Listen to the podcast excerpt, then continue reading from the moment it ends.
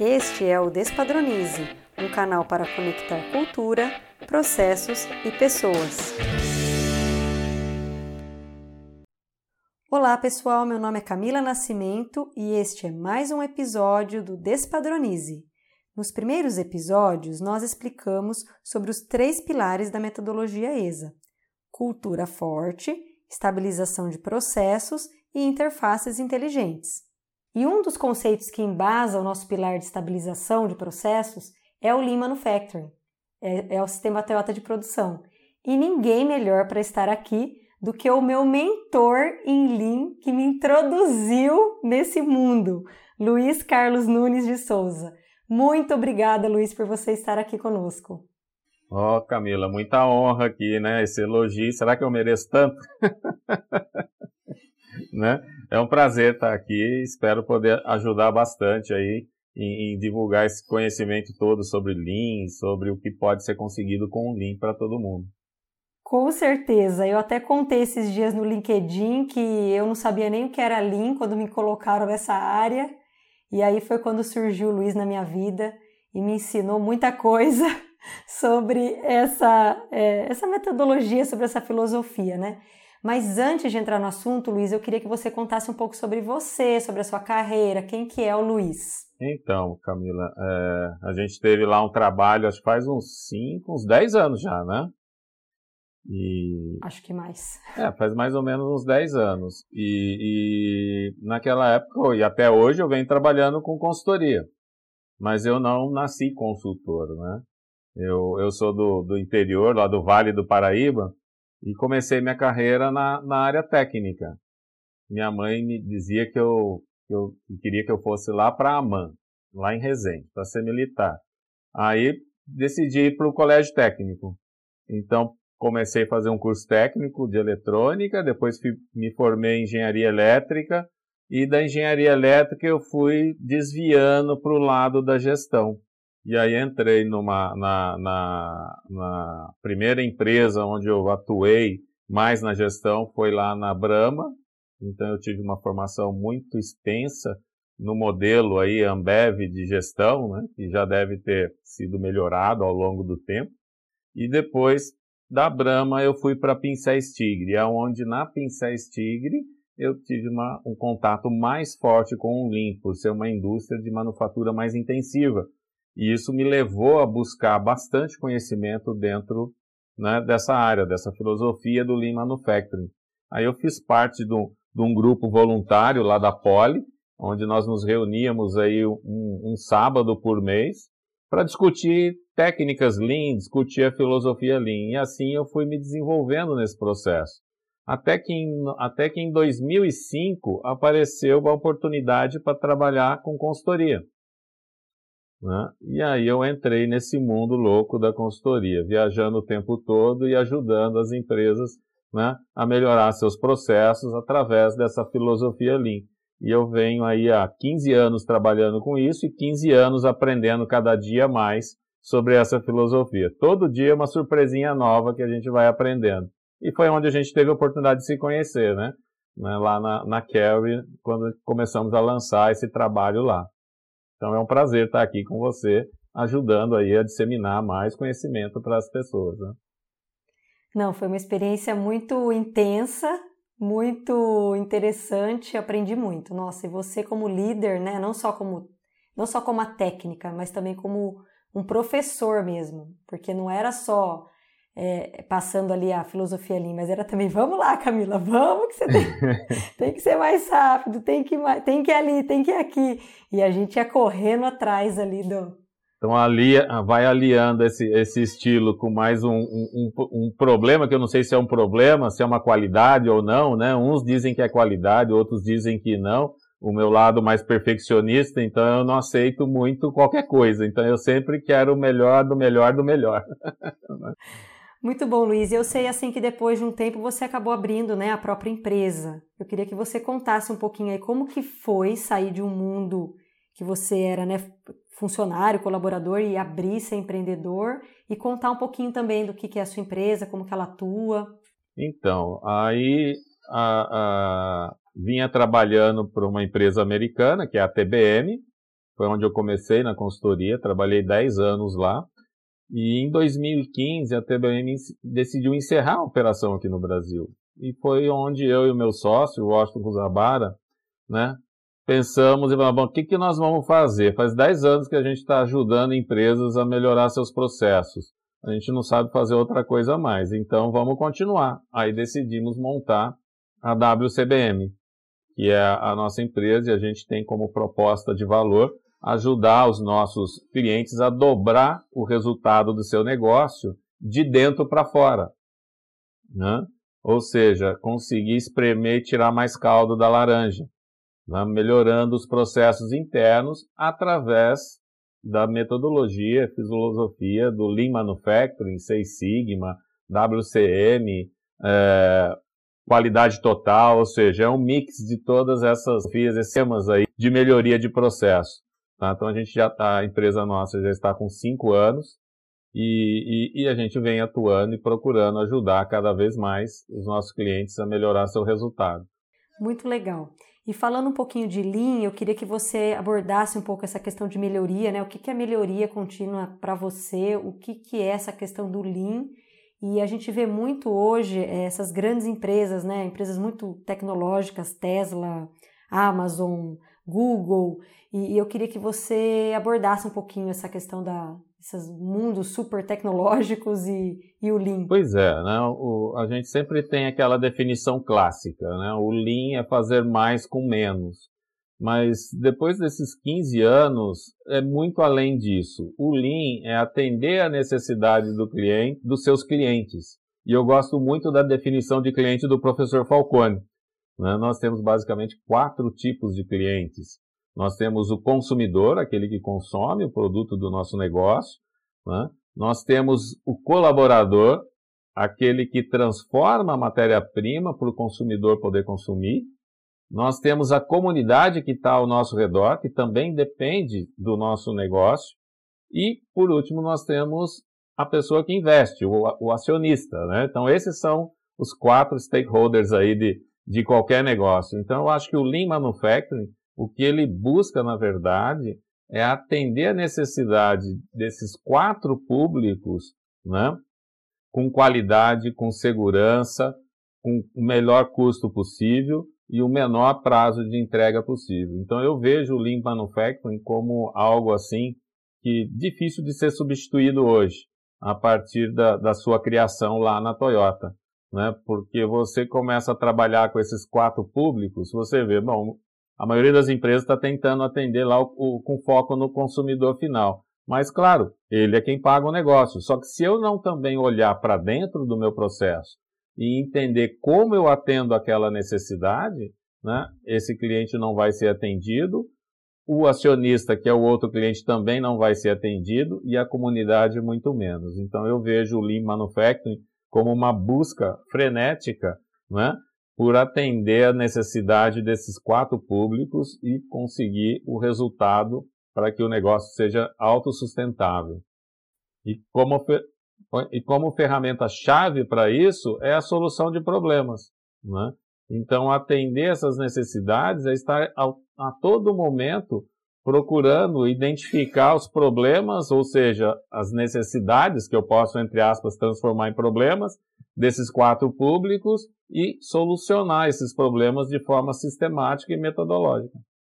Muito legal. E você tem uma abordagem que, que você fala sobre os conhecimentos chaves, né, para promover melhorias dentro de qualquer negócio. Eu queria que você abordasse um pouquinho, para quem está ouvindo, explicasse um pouquinho essa questão dos conhecimentos chaves aí. Então, eu gosto muito de. Bom, não, não é que eu, que eu gosto muito, né? Não tem como a gente fugir quando fala de Lean Manufacturing dos cinco princípios descritos lá pelo professor Woman, né? Então, eu tenho que entender o que é valor para esses quatro públicos e não só para o cliente final. Depois que eu entendi o que é valor, né, eu tenho que mapear os meus processos para saber como eu estou criando esse valor e aí encontrar os gaps e planejar as melhorias para esse processo. No terceiro passo, eu tenho que criar um fluxo contínuo, ou seja, criar um fluxo contínuo de agregação de valor. Eu tenho que agregar valor continuamente e não agreguei, o material fica parado, a informação fica parado, para eu agregar daqui um, esse seria o terceiro passo, ou seja, começar a implantar as melhorias nos processos, visando a agregação contínua de valor. No quarto, eu tenho que começar a conectar esse processo com os meus clientes, né? para poder usar o meu recurso da forma adequada. E no quinto passo vem a sustentação. Né? O meu sistema de gestão ele tem que ser trabalhado de tal forma que consiga garantir a sustentação né? dessa agregação de valor em tempo contínuo. Muito bem. Só que nada disso funciona se eu não tiver um alicerce bem feito. E dentro desse alicerce, a gente costuma olhar aqui dentro da WCBN em quatro categorias aí, ou quatro pontos-chave, quatro fatores-chave. Primeiro fator-chave, fator segurança. Se eu não tiver a segurança adequada nos processos, né, eu não vou conseguir atender a necessidade dos nossos clientes. Segundo passo, fator-chave, 5S. Se eu não tiver uma organização, eu não consigo repetir né, o meu processo, não consigo repetibilidade nele. Terceiro fator-chave, a padronização, que daqui a pouco a gente fala um pouquinho mais sobre ela. Né? Sem padronização, eu também não consigo atender o que o cliente quer com qualidade, segurança e no prazo certo. E aí vem o quinto, o, o quarto fator-chave, talvez o mais importante dentre todos, que é o conhecimento. Né? E a gente divide aqui na WCBM o conhecimento em três partes. Então eu tenho conhecimento em sistemas de gestão. Se, como eu falei, o Lean Manufacturing é uma ferramenta onde você busca freneticamente solucionar os problemas, ou seja, atender às necessidades do cliente, se eu não tiver um método para isso, eu não vou conseguir eficácia nessa solução. Então, eu preciso conhecer sistemas de gestão de negócio. E eu, eu coloco como sistema de gestão de negócio básicos quais? Conhecer os princípios e conceitos dessa filosofia, o 5S, a padronização, um sistema de gestão de dia a dia. Entendeu? Então, sem esse conceito e solução, ferramentas básicas de solução de problema. Então, sem esses cinco conceitos-chave, eu não consigo sustentabilidade nessa cadeia de agregação de valor. O segundo conhecimento, que a gente trabalha bastante aqui, é o que a gente chama de conhecimento na função. Né? Então, o que é o conhecimento na função? Nada mais é do que a padronização. Se eu não tiver os processos bem padronizados e descritos de forma que a pessoa consiga fazer com segurança, garantindo qualidade e o prazo de entrega, eu também não sustento esses cinco passos que eu mencionei anteriormente. Né? E o terceiro é o conhecimento técnico específico. Se a base do sistema Lean, como eu estou dizendo, é a solução de problema, como eu vou conseguir solucionar problema se eu não tenho o mínimo necessário de conhecimentos técnicos específicos sobre aquele processo. Então, é dessa forma que a gente entende. Eu diria que é, a, a, essa gestão do conhecimento é um dos pontos-chave para a gente conseguir uma melhoria contínua da produtividade e sustentável dentro dessa filosofia. Muito interessante. Falando um pouco mais é, desse conhecimento de padronização, né, já que a gente veio aqui para o Despadronize, eu queria que você explicasse um pouco assim, em relação a padrão, é, desafios de padronização, o que, que você vê por aí como, por exemplo, é, dificuldade às vezes de, de colocar esses padrões para né, rodar, ou o que, que você vê de bom, o que, que você vê de interessante de, de padronização. Eu queria que você abordasse um pouco mais essa questão de padronização. Olha, infelizmente eu, eu posso dizer para você que a gente vê muito pouco sobre padronização por aí. Né? Parece que, que os executivos os gestores eles têm um pouco de aversão ao padrão. Né? Ou porque talvez o padrão ele comece a deixar claro que talvez muita gente não quer que deixe claro. Né? E, e, então é, é, muita dificuldade para se implementar. Todos veem muita dificuldade para implementar isso. Por quê? Primeiro, porque não usa a pessoa que mais conhece o processo, que é aquele o operador, é aquela, aquele que está lá executando a atividade. seja um operador de máquina, seja uma pessoa na área administrativa, né? seja no processo que for. Então, como não houve muito operador, a maioria das empresas querem definir padrões a partir da engenharia, né? Então, talvez ainda seguindo o modelo de Taylor, né? Mas eu acho que esse modelo foi bom para uma época e hoje já não, talvez já não seja o ideal. Então, eu tenho que usar um pouco mais da inteligência de chão de fábrica, que pode também ser um chão de escritório, né? Usar a inteligência de quem executa, né? Para poder escrever como uma tarefa deve ser feita. Então, a maior dificuldade que eu vejo é essa. E um outro ponto que a gente vê muito na, na, na, na aí nas indústrias é, é a questão da normatização. Tem muito gestor trabalha com padrão para atender uma normatização ou para satisfazer o desejo de um auditor e não para poder melhorar o seu processo e garantir a qualidade, a segurança e a entrega e custo para todos os quatro clientes que eu falei anteriormente. Então, acho que esse aí é um, é um campo longo aí para trabalhar, né?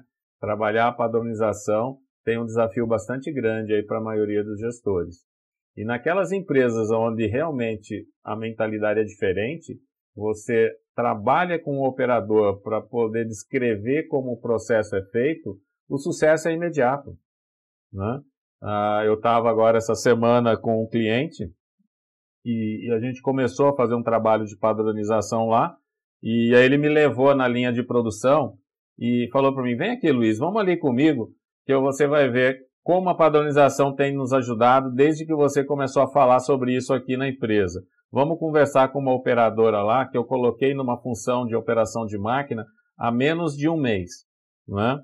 E, e nós desenvolvemos para aquela máquina uma condição, escrevemos uma condição padrão de operação para que o setup pudesse ser feito. Vamos ver o que, que ela diz. Aí ele até me mandou o texto, né? Aí ele perguntou para ela, eu estava junto quando ele perguntou para ela, perguntou para ela, no que, no que tem melhorado para você após a padronização nas trocas de formato? Aí a resposta dela foi o seguinte, reduziu o meu tempo de troca de formato, reduziu a quantidade de refúgio que eu gero, me dá um norte por onde começar. Antes a menina ficava toda perdida, não sabia por onde começar. Primeiro que ela não sabia nem quais eram os ajustes que tinham que fazer, né? Então agora ela tem um norte, tá? E o principal de tudo que ela disse é que ela não precisa esperar mais uma peça padrão do processo anterior para ela começar o ajuste da etapa dela. Quando o processo anterior termina a tarefa, ela já está pronta e ela já começa produzindo, ou seja, melhorou a produtividade também. Então, eu vejo esse, esse é um excelente exemplo do poder da padronização. E tem muita empresa que ainda não dá tanto valor a isso e, e fica só atendendo a normatização, né? do jeito que der para atender, e não com foco na melhoria de processo. Né? E é interessante, né, porque é, o próprio Taishi Ono, no, no, livro dele, fala isso, né, não existe melhoria num processo que não está padronizado, porque é uma loucura, né? E aí eu queria um pouco que se abordasse essa questão de fazer eventos de melhoria, kaizens, enfim, dentro de processos despadronizados. Eu queria que você contasse um pouco dessa sua experiência em relação a eventos de melhoria e padronização. Não tem como você fazer. Porque se você não tem um padrão, você vai melhorar o quê? Primeiro você tem que saber o que você tem que melhorar. Né? Várias vezes, né, a gente talvez tenha acontecido conosco lá na Kelly também, principalmente em trabalhos de redução de tempo de setup. Você vai observar o operador executando um setup, se você observar 10 vezes, ele vai fazer 10 vezes diferente. E aí você pergunta, eu tenho que melhorar a partir de qual das 10? então, por isso aquela máxima do Taishono de que se não há padrão, não há como melhorar, é verdadeira. O mesmo acontece em qualquer processo de montagem. Você já vai observar o operador montando um produto qualquer, a cada ciclo que ele executa, ele monta o produto de uma forma diferente. Né? E aí é onde tá, aí é onde tem aí as, as possibilidades de acontecer problemas de qualidade, de segurança e tudo mais. Né? Então não tem como, você tem que padronizar. Então até nesse, nesse a semana passada eu estava fazendo um evento né, focado em padronização, E o pessoal perguntou: não, mas a gente não vai ah, observar o processo primeiro, depois melhorar esse processo e aí padronizar? Eu falei: sim, vamos tentar pegar as frutas baixas, vamos observar o processo e aquilo que eu estiver enxergando fácil, eu já mudo e já melhoro. Mas vamos escrever como ele é feito primeiro. E, e só de escrever como ele é feito, houve aquele comentário da menina lá que eu citei há pouco. Entendeu? Nós não melhoramos aquele tempo de setup. Nós simplesmente escrevemos como deve ser realizado o setup. E já houve, ela não comentou o tempo, mas caiu mais ou menos de uma hora e meia para algo em torno de 50 minutos. Entendeu? Sem uma análise de melhoria ainda. Então, só de escrever como as coisas são feitas e devem ser feitas e treinar adequadamente a operação, você já tem um ganho significativo com essa e, técnica. E me conta uma coisa, Luiz, por exemplo, você lá consultor, aí você vai para um evento Kaizen e aí tem toda uma organização e tudo mais, aí você chega lá e nossa, é tá uma bagunça. Como como que o consultor aí, como que ele faz aquela como que ele como que ele age ali naquele momento, né? O que que o que fazer, né? Nesse momento que você fez toda uma organização de evento e tudo mais. Então, até para até para consultoria o padrão é importante, né? Eu sigo um método, eu sigo um padrão, entendeu? Quando eu comecei a trabalhar na TBM, eu já conhecia bastante das técnicas Lean, né? Principalmente TPM, que eu vinha da, da Ambev, né? É, fluxo contínuo, VSM, as técnicas eu conhecia bastante. Mas uma coisa que eu aprendi muito na TBM foi exatamente isso que você está comentando. Antes de, a gente atender um cliente, a gente passa pelo menos dois a quatro meses em treinamento, acompanhando os consultores mais antigos para aprender a metodologia. Né? E aí eu perguntei exatamente o que você está perguntando para mim, para um colega.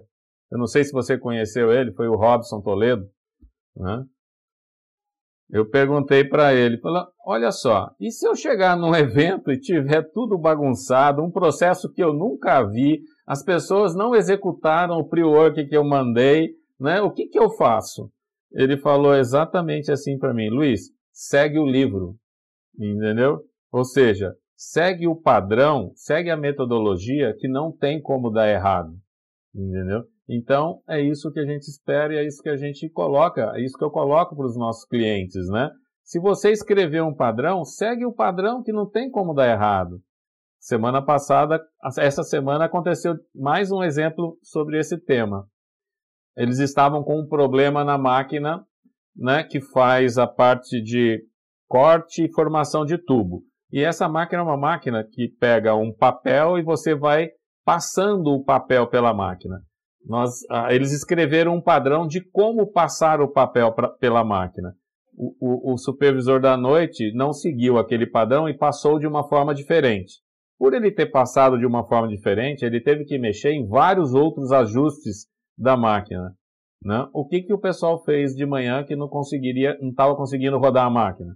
Eles pegaram e mudaram a passagem de papel para o que estava padronizado praticamente em 5 a 10 minutos. Então é o que o, o, que o meu amigo lá né, me aconselhou. Segue o método, segue o padrão, que as coisas sempre dão certo. E aí eu queria insistir então numa coisa que você já falou lá atrás, que é que é essa coisa, tá? Segue o padrão que vai dar certo. Isso é o que a gente sabe que vai dar certo. Então por que, que tanta gente não faz? Por que, que tanta gente, tantas empresas ainda insistem em não ter o padrão e ainda insistem é, acho que é todos os cargos, né? Os que não escrevem, os que não seguem, enfim, acho que tem várias questões relacionadas a isso. Como que você enxerga isso? Olha, acho que tem várias, pode ter várias vertentes isso daí, né? Uma é, é talvez por insegurança. A insegurança de que se eu tenho esse conhecimento, né, eu sou importante, né? Outra, talvez, a, a, a, síndrome do líder zorro. Não sei se já falei para você sobre o líder zorro, né? O líder, já viu como o zorro funciona? O zorro só chega quando o fogo já pegou, a vila está quase toda destruída. Então, às vezes, as pessoas têm essa necessidade de se sentir importante. e, e talvez perder, compartilhar esse conhecimento, né? No, no, início parece que vai ser um trauma muito grande e eu vou perder esse, vou perder o chão, entendeu? E, e, e, a pessoa esquece de ver, não, você não vai perder o chão, você vai ter a oportunidade de conhecer outras coisas que talvez você não conheça por estar tá segurando esse conhecimento. Então eu acho que essa é a maior dificuldade, porque a, a partir do momento que se quebra esse paradigma e você começa a disseminar o padrão, o conhecimento através da padronização dentro da empresa, parece que as coisas ficam mais leves. Eu percebi isso essa semana nesse cliente. Né? Os supervisores de 30 anos estavam dando risada até as orelhas, porque tinha escrito um padrão e estava tudo funcionando, e ele começou a ter tempo para fazer coisas que ele não, não, conseguia fazer e absorver outros conhecimentos. Eu vejo que essa é a, é a, é a, é a maior paradigma do padrão. Né? É, é a retenção, a, a, a, o medo de se perder o conhecimento e se perder lá uma posição, talvez, entendeu? E uma mudança de cultura, né, Luiz? Eu acho que quando a gente fala de cultura, aí que o bicho uhum. pega, né? É uma mudança cultural. Não tem como você melhorar qualquer negócio se você não mudar o seu modelo mental, né? E, e você mudar o modelo mental para um lado onde você ainda não domina, Aí é onde está a barreira, né? Então, o medo do novo. E o medo do novo a gente só vai quebrar com capacitação, com entrega de conhecimento. Então, as empresas também, acho que esse é um outro ponto que eu vejo como, como oportunidade para as empresas, né? É, não, invi, não investem da forma correta em capacitação, em disseminação, em trazer conhecimento para dentro do negócio entendeu? E aí você fica preso ao sempre foi assim, né? E o medo do novo, não por não porque eu não quero, porque eu sou resistente, é porque eu não conheço. Eu acredito muito nisso. Eu acho que ninguém é resistente. Eu acho que a resistência é fruto da ignorância, é fruto de não conhecer. Então, a partir do momento que eu começo a entregar o conhecimento, eu tenho até usado uma frase, né? É, o conhecimento é ouro, entendeu? Então, quando eu entrego o conhecimento, eu estou trazendo ouro, estou entregando ouro para dentro da empresa. Só que, para eu conseguir o diamante, eu tenho que praticar o conhecimento. Então, eu tenho trabalhado muito essa frase, né? Conhecimento é ouro, mas a prática do diamante, do conhecimento, te leva ao diamante. E é isso que está faltando. Então, às vezes, tem empresas que investem horas e horas e bastante dinheiro em treinamento, porém não permitem a prática desse treinamento. Entendeu? E aí ficam na, na, naquele famoso ditado: sempre foi assim, sempre deu certo porque eu vou arriscar. Então continua o medo do novo é o que mais trava as pessoas. Então mudar essa cultura, né, do medo do, né, perder o medo do novo, é que eu acho que é o ponto chave dos gestores hoje. O que fazer para a gente mudar essa cultura, né? Então é começar a desafiar mais as pessoas, né? no bom sentido, claro, para que elas busquem alternativa. E uma frase que saiu nas lições aprendidas dessa, dessa, dessa semana, né? Fale menos e escute mais. Eu acho que esse é o, é o, o grande tema aí para você poder né, ter sucesso nessa mudança cultural. Muito interessante. Agora, voltando à questão da padronização, né, que você falou, nossa, parece que quando padroniza, parece que as coisas começam a funcionar. Que tipo de dicas você daria para na hora da elaboração do padrão? Então, por exemplo, ah, eu preciso elaborar um padrão, preciso colocar esse processo dentro de um, né, de um padrão ali. O que, que você daria de dica aí para os nossos ouvintes? Tá, não são muitas dicas, são apenas duas. Primeiro, Ouça o operador. Traga ele para escrever. Segundo, escreva o padrão no Gemba e não na sala de engenharia, ou seja, escreva o padrão na onde ele ocorre, para que você possa ver como está acontecendo e ver como fazer. Basicamente é isso. Não precisa de muita tecnologia, não precisa de muita engenharia, precisa de bom senso, observação e ouvir quem executa, porque ali tem muita informação preciosa e você consegue elaborar bons padrão, padrões através da ajuda do operador, ou seja, da pessoa que executa. Basicamente são esses dois pontos chaves que eu vejo. Muito bom. Aí você entrou até nessa questão aí, não precisa de muita engenharia, né? Não precisa de muita tecnologia. Eu queria que você é, abordasse um pouco esse mundo agora, né? Tão digital, tão ainda mais nós estamos gravando esse episódio no meio de uma pandemia do Covid e toda essa questão do digital veio à tona, né? Com muito mais força.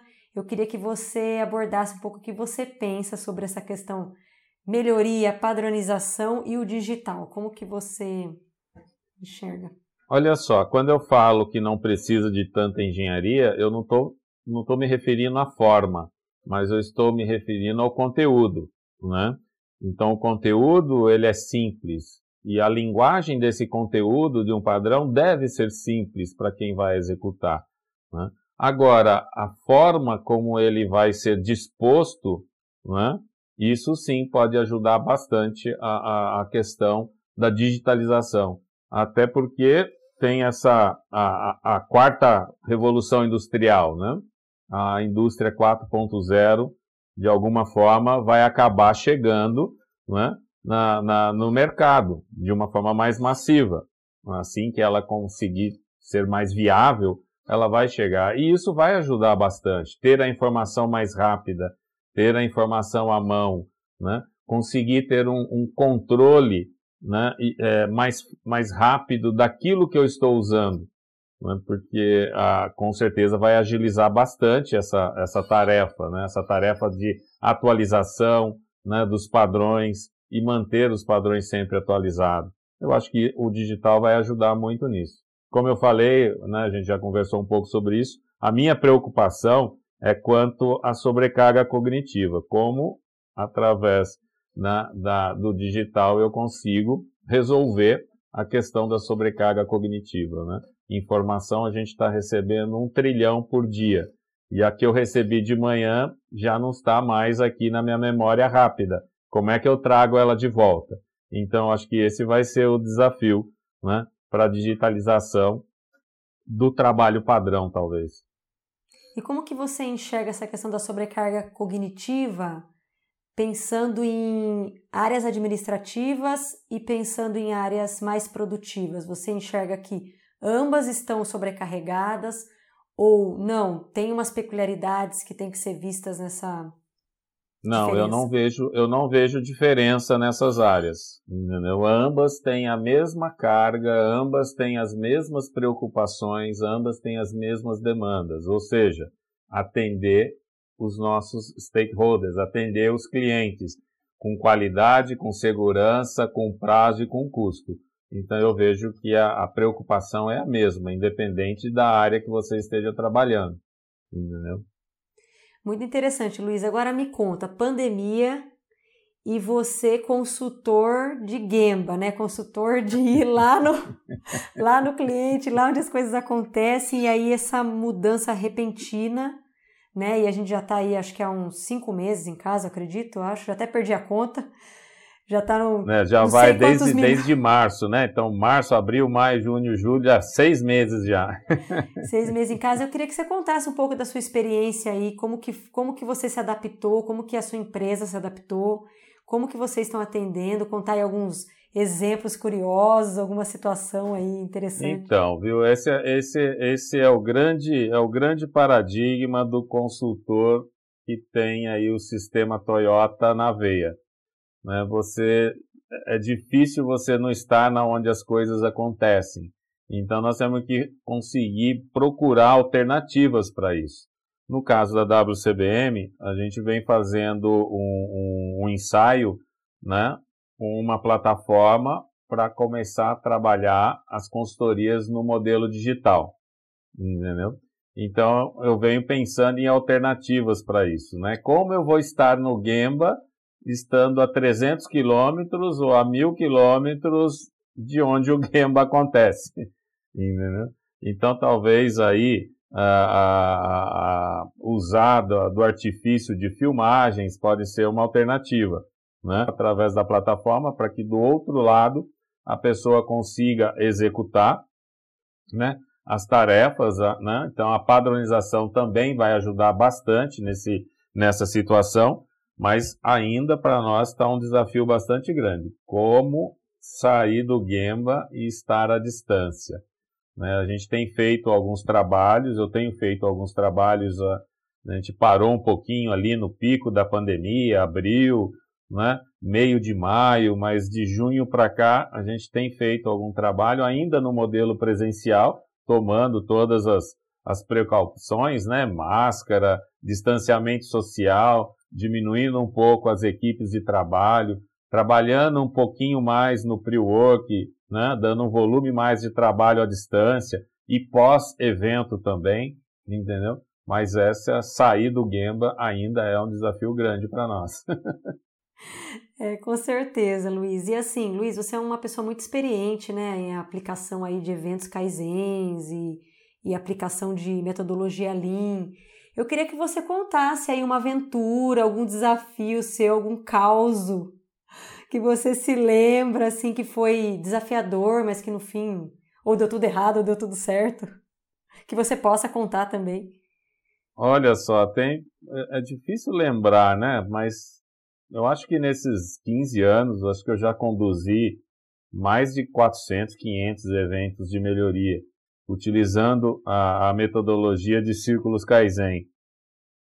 Eu acho que um evento bastante assim diferente que, que eu conduzi foi na África do Sul. Né? A gente trabalhou lá com a BHP Billiton, que é uma mineradora, são minas de carvão, e aí nós fomos executar um trabalho de melhoria numa mina subterrânea onde a gente desce mais ou menos 50, de 60 a 100 metros de profundidade, e aí você pega uma caminhonete lá e anda uns 14 quilômetros para chegar na onde o processo está acontecendo. E, e foi um, um, um, evento interessante porque é, foi para diminuir o tempo de parada da máquina que extrai o carvão. Aí eu pensei, caramba, né? é, como é que a gente vai conseguir? Nunca vi uma máquina que extrai carvão. Né? E, na verdade, o que a gente acabou identificando lá foi mais simples do que a gente imaginava. Foi apenas utilizando os 5 S's, nós praticamente melhoramos aí mais ou menos 35 a 40% a produtividade daquele equipamento. Tá? Então, descer na mina subterrânea foi um, um, um evento interessante pelo ambiente, tudo escuro, tem que pôr roupinha de mineiro mesmo, com lanterninha na testa, né? E, e, e, o treinamento de segurança no começo foi alguma coisa bastante interessante. Tem que fazer aquela integração de segurança, né? Aí o, o, o supervisor de segurança explicando como funciona os equipamentos de segurança e você leva na sua cintura uma unidade de respiração autônoma porque a, a, o, o, oxigênio lá embaixo ele é uma ventilação forçada, né? Que vem da superfície. E aí ele te explica, olha, mas não se preocupe, se acontecer alguma coisa, você tem aqui uma, uma, uma unidade de respiração autônoma na sua cintura, com oxigênio e tudo mais. Explicou como é que põe no rosto e tudo, né? Aí eu fiz a perguntinha para ele, né?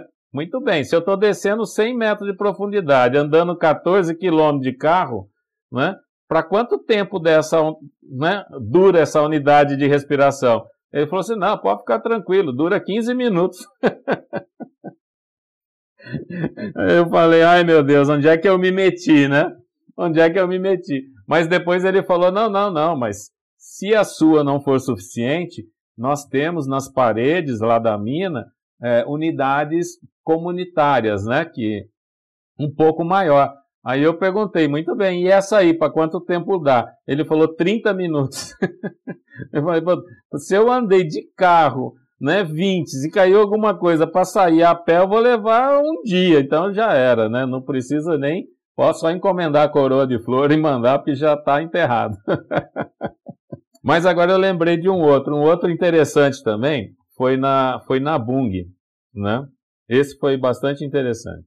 Na unidade lá de Gaspar, o evento era um evento para redução de tempo de setup. Numa unidade de desodorização do óleo. Creio que você que é de alimentos deva conhecer esse tipo de processo, né? A Bung faz, o, faz a, o óleo salada e o óleo soia são produtos deles. Então, quando sai de um para o outro, eu tenho que fazer uma limpeza no desodorizador, tudo, para poder né, é, rodar o produto seguinte. E nós tínhamos um desafio de reduzir em 40% o tempo de setup desse processo. E trabalhando com equipe tradicional, mais ou menos 10, 12 pessoas na equipe, né? Então a gente fez toda a etapa de treinamento, aí falou, ah, vamos para o Gemba agora observar o tempo de setup. E segundo a informação, três pessoas executavam o setup, né? Então aí nós fomos lá para o game e falamos, cadê os três caras, né? Aí achamos, um está aqui, o outro está ali e o outro está lá. Aí eu peguei, dividi a equipe, falou, ó, você, um grupinho acompanha aquele, vai medir o tempo, ver o que, que acontece, o outro acompanha o outro e o outro grupinho acompanha o outro. Aí daqui a pouco, eu perguntei pro cara, e aí, vai começar o setup? Vai. A hora que ele falou vai, eu perguntei, cadê o cara?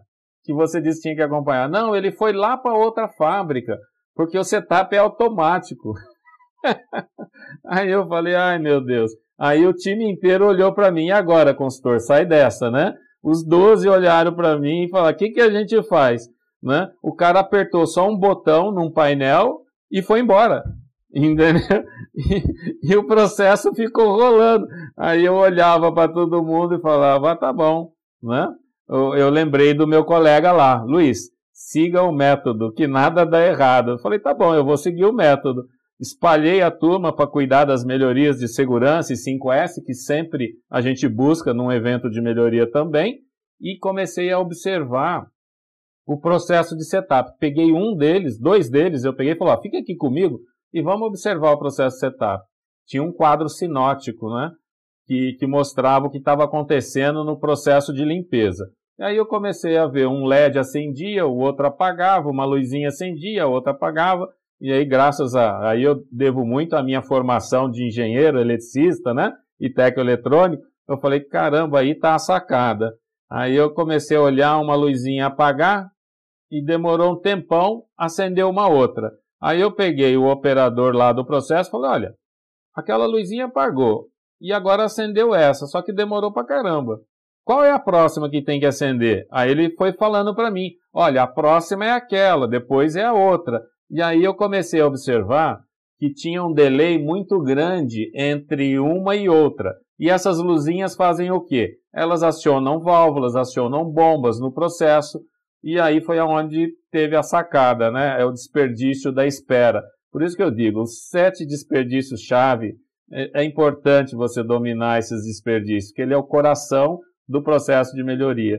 Então eu comecei a achar o desperdício da espera no acionamento das válvulas e no acionamento das bombas. Aí eu peguei os dois caras que já iam medir o tempo de setup, coloquei para medir os tempos de atraso de um acionamento para outro.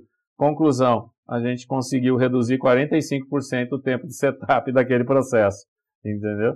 Então, o conhecimento do conceito chave do link ao conceito dos desperdícios é fundamental para você sair de uma situação como essa, né? Não é verdade. Isso eu tenho que dizer que você me ensinou, porque você sempre falou isso para mim, o método e o conceito. E aí eu nunca esqueço, né, aquele que até acho que até postei no LinkedIn aquele aquele evento. Eu nunca vou esquecer esse dia, Luiz. 45 do segundo tempo, faltava uma hora para descer presidente, diretor, todo mundo ia ver a melhoria e você falou assim para mim, meu Deus. Não, você falou assim, não tem nada ainda, vamos ter que revisar o layout. A gente tinha mudado o layout das máquinas, feito um monte de coisa, os operadores já estavam pé da vida. Não, vamos refazer, a gente fez um corre e dentro do conceito a gente conseguiu. E aí, só pegando o gancho, eu queria que você falasse um pouquinho sobre a questão da resistência das pessoas, porque eu acho que às vezes as pessoas elas têm essa coisa tipo, ah, meu, esse cara aí, ele tá inventando, ele não, não sabe muito. Como que, como que é isso aí no, no dia a dia? Não, é, é, eu, eu acho você que... Acordou, você falou de resistência lá atrás, mas eu queria que você contasse um pouco mais ali na prática. É, então, eu acho que a, a, a primeira coisa que, que você te, deve fazer para eliminar essa questão da resistência é a frasezinha que eu coloquei agora há pouco, né? É, fale menos e escute mais. Então, toda vez quando você começa a ouvir as pessoas que trabalham no processo, elas começam a te seguir, porque elas começam a ver que são importantes. Então, se você não dá importância né, para as pessoas, a resistência toma a frente. Né? Então, assim como tem a, a questão da ignorância, né, a, a falta do conhecimento, você tem também a questão do ouvir, né? Então, quando você é um bom ouvinte, você começa a trazer as pessoas para dentro da mudança. E aí elas começam a abrir o coração e começam a se mostrar dispostas a ouvir o diferente. Entendeu? Então, a, a, a questão da ignorância, né? ou seja, a falta do conhecimento, o ouvir, e também você, de alguma forma, mostrar que nós estamos juntos, viu? Você não está sozinho, não. Se cair, você não vai cair sozinho, eu vou cair junto com você. Então, isso também traz tá, as pessoas para dentro do time. Eu acho que são esses três fatores, né? É o que eu, eu procuro fazer, entendeu? Né? Estimular a, a mudar, estimular a fazer diferente e dar a retaguarda. Se der errado, eu estou aqui para te ajudar e nós vamos achar a solução daqui a pouco. Entendeu? Então, acho que esse é o caminho que eu tenho trilhado e tem dado certo. Naquele, naquele, naquela época, né, nós vivemos sete eventos kaizens juntos, ou, uhum. ou, ou direto ou indiretamente. E isso era muito forte mesmo, porque você sempre estava ali junto e muitas vezes você me pegava. Gente, eu tô falando de uma época que eu, imagina, não sabia nem o que era Lean na minha vida. Aí o, o Luiz me pegava e falava: senta aqui, vamos estudar, vamos ver o conceito, vamos ver o que foi levantado, vamos pegar os dados, vamos enxergar os desperdícios. Não estamos conseguindo? Vamos levantar a bunda da cadeira e vamos lá no Gemba. É, exatamente. Pegávamos nosso jaleco laranja, lembra? A gente tinha um jaleco laranja lá na QR. Tinha na época, eu lembro. Pegava o jaleco, ia ao Gemba e, igual você falou, sempre envolvendo muito a equipe, né? É, porque se, se você. Se, aquilo que eu falei, né? A, a questão do padrão escrito pela engenharia. Se você não tiver junto no Gemba com a equipe, a equipe não te segue. Entendeu? A equipe não te segue, porque além disso, você já tem outros dois paradigmas para quebrar, né? Que é a falta do conhecimento e o medo de perder o chão, né? Puta, eu vou eu perder, eu sei e ninguém sabe, e agora nós vamos compartilhar tudo isso e se você não está lá junto com eles, você não vai conseguir. Então, por isso, essa é a minha dificuldade hoje, de encontrar uma forma de estar tá junto estando longe, entendeu? Então, é, é, é fundamental. Então, é método, eu, eu digo sempre, né? Tem três fatorzinhos. Né? Então, é, você tem que ter um objetivo, um método para alcançar e consistência, ou seja, fazer mais vezes repetir, repetir, repetir. E dessa forma, cada vez que você repete, as pessoas vão derrubando mais o muro, vão derrubando mais o muro, até que daqui a pouco o muro está todo no chão. A hora que você estala o dedo, já mudou da água para o vinho o que você queria mudar. Entendeu? Ou seja, a mudança cultural aconteceu, né? O modelo mental aconteceu, né? Com certeza. E assim, é, é, nós somos apaixonados por Lean, né? E poderíamos ficar aqui o dia inteiro dia falando inteiro falando. sobre o assunto. Mas infelizmente as coisas vão chegando ao fim, né? E a gente está aqui na reta final. Então eu gostaria que você deixasse aí para o pessoal que está ouvindo é, dicas para como ter processos mais eficientes. Tanto gestores quanto a própria operação, como que você. Que, que dicas você daria para ter processos mais eficientes nas, nas organizações? Olha, trabalhe na base, né? Trabalhe nos quatro fatores-chave que vão te ajudar a sustentar qualquer trabalho de melhoria que venha a ser feito, independente da metodologia que você vai utilizar. Trabalhe com segurança, trabalhe num local organizado, aplique efetivamente o conceito dos 5 S's, trabalhe num local padronizado, então padronize a sua área de trabalho para que você tenha repetibilidade no processo e principalmente dê o conhecimento para as suas pessoas. Ou seja, entregue o ouro para as suas pessoas, para que elas possam, através da prática, conseguir o diamante. Então, é conhecimento, padrão, organização e segurança. São os quatro pontos-chave para você conseguir trabalhar na melhoria de um processo. Né? Sempre ouvindo as pessoas. E se eu estou enxergando, por exemplo, eu sou, eu sou da operação, eu estou enxergando isso e, e, o meu entorno, a minha liderança, não, parece que não está me, me escutando. Que tipo de dica você daria para essas pessoas conseguirem convencer ali a liderança a, a olhar para isso? É, sempre vem à tona essa questão, né? Principalmente quando você está trabalhando com um grupo de supervisor, o, o, supervisor fala, não, mas o meu gerente não, não, não quer, o meu gerente não me deixa focar, né? Mas tem muita coisa que você pode fazer. Né? O seu gerente não vai te impedir de fazer uma melhoria pontual, aquilo que você pode fazer com a sua equipe. Então tome a iniciativa.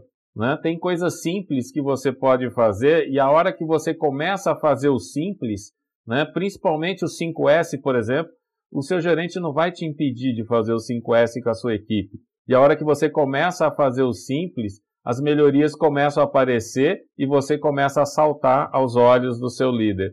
E aí o seu líder vai e você vai fazer ao contrário. É você que vai trazer ele para o seu campo de jogo e não ele tendo que trazer você, levar você para o campo de jogo dele. Então eu acho que é uma decisão. Eu tenho sempre dito, né? Ganhar ou perder é uma decisão. Qual é a decisão que você toma? O método está aí. Né? Eu, não te, eu, eu não preciso aqui, nesse bate-papo nosso, provar que o método desenvolvido pela Toyota e melhorado depois através da, da filosofia Lean funciona. Ele funciona. Então é uma decisão, né? Ganhar ou perder é uma decisão. Se ele funciona, é decidir ir nessa direção. Né? E tem muita coisa simples dentro dessa filosofia que eu não preciso né, do aval de ninguém, que é só começar a fazer. Entendeu? Como eu disse, o 5S, a organização, que é o mais simples de tudo. A padronização, eu não preciso esperar ninguém né, pedir para eu padronizar o processo. Eu posso começar a padronizar agora. Escrevo numa folha de papel de pão que seja, e isso vai facilitar muito o trabalho da minha equipe e com certeza eu vou começar a saltar os olhos da minha liderança. Então, é uma questão de decisão. Aprenda o método e pratique. Busque ouro para encontrar diamante através da prática. Muito bom. Essa é uma frase muito marcante sua, porque você sempre falava isso. Faz no papel de pão primeiro. Depois você valida. O importante é começar. O importante é não ficar né, nessa essa coisa de ah, precisa achar o perfeito e nunca sai do lugar, né? Nunca sai do lugar, exatamente. Né? E tomar iniciativa, né? Tem que tomar iniciativa. Tá? Luiz, faz, foi uma aula. Esse podcast não foi um podcast, foi uma aula. Foi ah, obrigado. é, eu queria assim, então para finalizar, eu queria só que você deixasse assim a, o seu contato aí, como que as pessoas te acham no LinkedIn, como que as pessoas podem encontrar sua empresa, se tem site? Olha, então a, a WCBM você pode nos encontrar através do nosso site. Então é www, né, em inglês.com. Né? Também pode fazer contato comigo através do meu e-mail, lsouza.wcbmconsulting.com. Né? Você vai me encontrar no Instagram, vai me encontrar no LinkedIn. É só colocar lá Luiz Carlos Nunes de Souza que você vai me achar nessas duas plataformas aí, nessas duas mídias. Né? E também podemos trocar qualquer figurinha, podemos trocar conhecimento. É um prazer para mim compartilhar o conhecimento que eu tenho. Né? Os clientes que têm trabalhado comigo são testemunha eu, a gente vende o dia de consultoria, mas eu acho que eu trabalho mais à distância, respondendo dúvidas, ajudando na execução. Hoje tem essa ferramentinha boa aqui, que é o WhatsApp, né? Então, eu estava falando para minha esposa agora, esse cliente lá do Mato Grosso, essa indústria de brinquedo, a, a, a menina, eu, eu, dou sorte com as mulheres que, que, que lideram melhoria contínua, viu? Todas se sobressaem assim ao extremo, né? assim como você, eu tenho outra lá no, no Mato Grosso que ela está fazendo um trabalho excelente e é uma seguidora de método. Eu comecei a conversar com ela no, no WhatsApp às 8 horas da manhã. Eu tive que pedir para ela licença mais ou menos meio-dia, porque eu tinha que dar uma saidinha. Então, e a gente discutindo né, o que ela poderia fazer com uma situação que aconteceu né, diferente lá do. Não tinha nada a ver com os eventos que a gente fez. Ou seja, eu gosto muito de compartilhar conhecimento. E eu tenho feito isso com os nossos clientes aqui, independente da, da, do tempo que ele contratou, e isso tem ajudado bastante. Então, através desses canais aí, se tiver, que alguém tiver alguma dúvida e quiser trocar alguma figurinha sobre a melhoria de processos, como dobrar o seu resultado de dentro para fora, é só fazer contato que eu vou ter um prazer de ajudar. Olha lá, hein, pessoal, essa não dá para escapar, hein? Quem está ouvindo chegou até o final, tem que aproveitar. Então, assim, pessoal, tá chegando ao fim mais um episódio do Despadronize. Eu gostaria de agradecer mais uma vez, Luiz, pelo seu tempo, pelo seu conhecimento aqui compartilhado, pelos seus ensinamentos. E, e, gente, eu tenho que falar isso. É, o Luiz mora no meu coração porque realmente ele foi um professor para mim. Eu sempre falo isso para o Luiz, sempre que eu tenho oportunidade, mas agora sim, mais uma oportunidade de falar isso, porque eu aprendi muito e grande parte do que eu sei, a minha base do Lean, a minha base de aplicação, quando eu vou lá padronizar um processo, é muito essa voz, essas frases que você, Luiz, me falava. Então eu devo muito a você. Muito obrigada. Envergonhado com tanta, com tanta elogio assim, porque não sei se, se, se mereço tudo isso.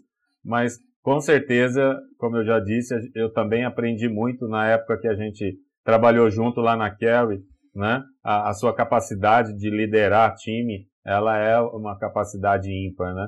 Então eu pude também me modelar um pouquinho através, né? De, da, da, do seu jeito de liderar. Então também faço aqui a, a, a retribuo aqui os seus elogios, né? Eu aprendi bastante lá com você e agradeço a oportunidade desse bate-papo.